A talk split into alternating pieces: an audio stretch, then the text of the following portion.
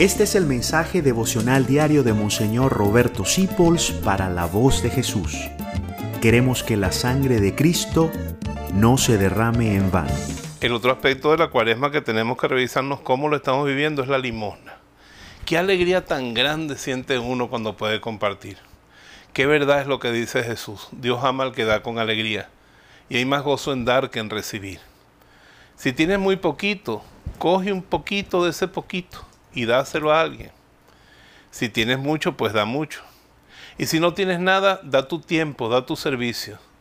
Pero cuaresma es salir de nosotros mismos, es regalar.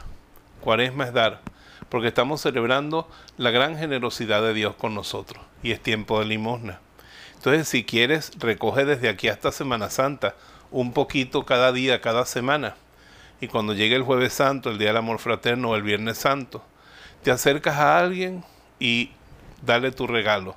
Pero que la limosna sea algo habitual en tu vida. Ese es el fruto que Dios espera. Yo tengo un amigo que todas las noches sale a repartir arepas en la calle. A la gente que vive en la calle me dice, ya llevo más de 50, padre. Digo, eso es ser cristiano de verdad. Porque es un amor efectivo, no solamente afectivo. Un amor que se muestra en obras, como dice Santiago. Muéstrame tu fe sin obras, que yo con mis obras te mostraré mi fe y cuaresma es tiempo de renovar la limosna. Dios ama al que da con alegría y hay más alegría que en dar que en recibir. Vive esas palabras en esta cuaresma. Gracias por dejarnos acompañarte. Descubre más acerca de la voz de Jesús visitando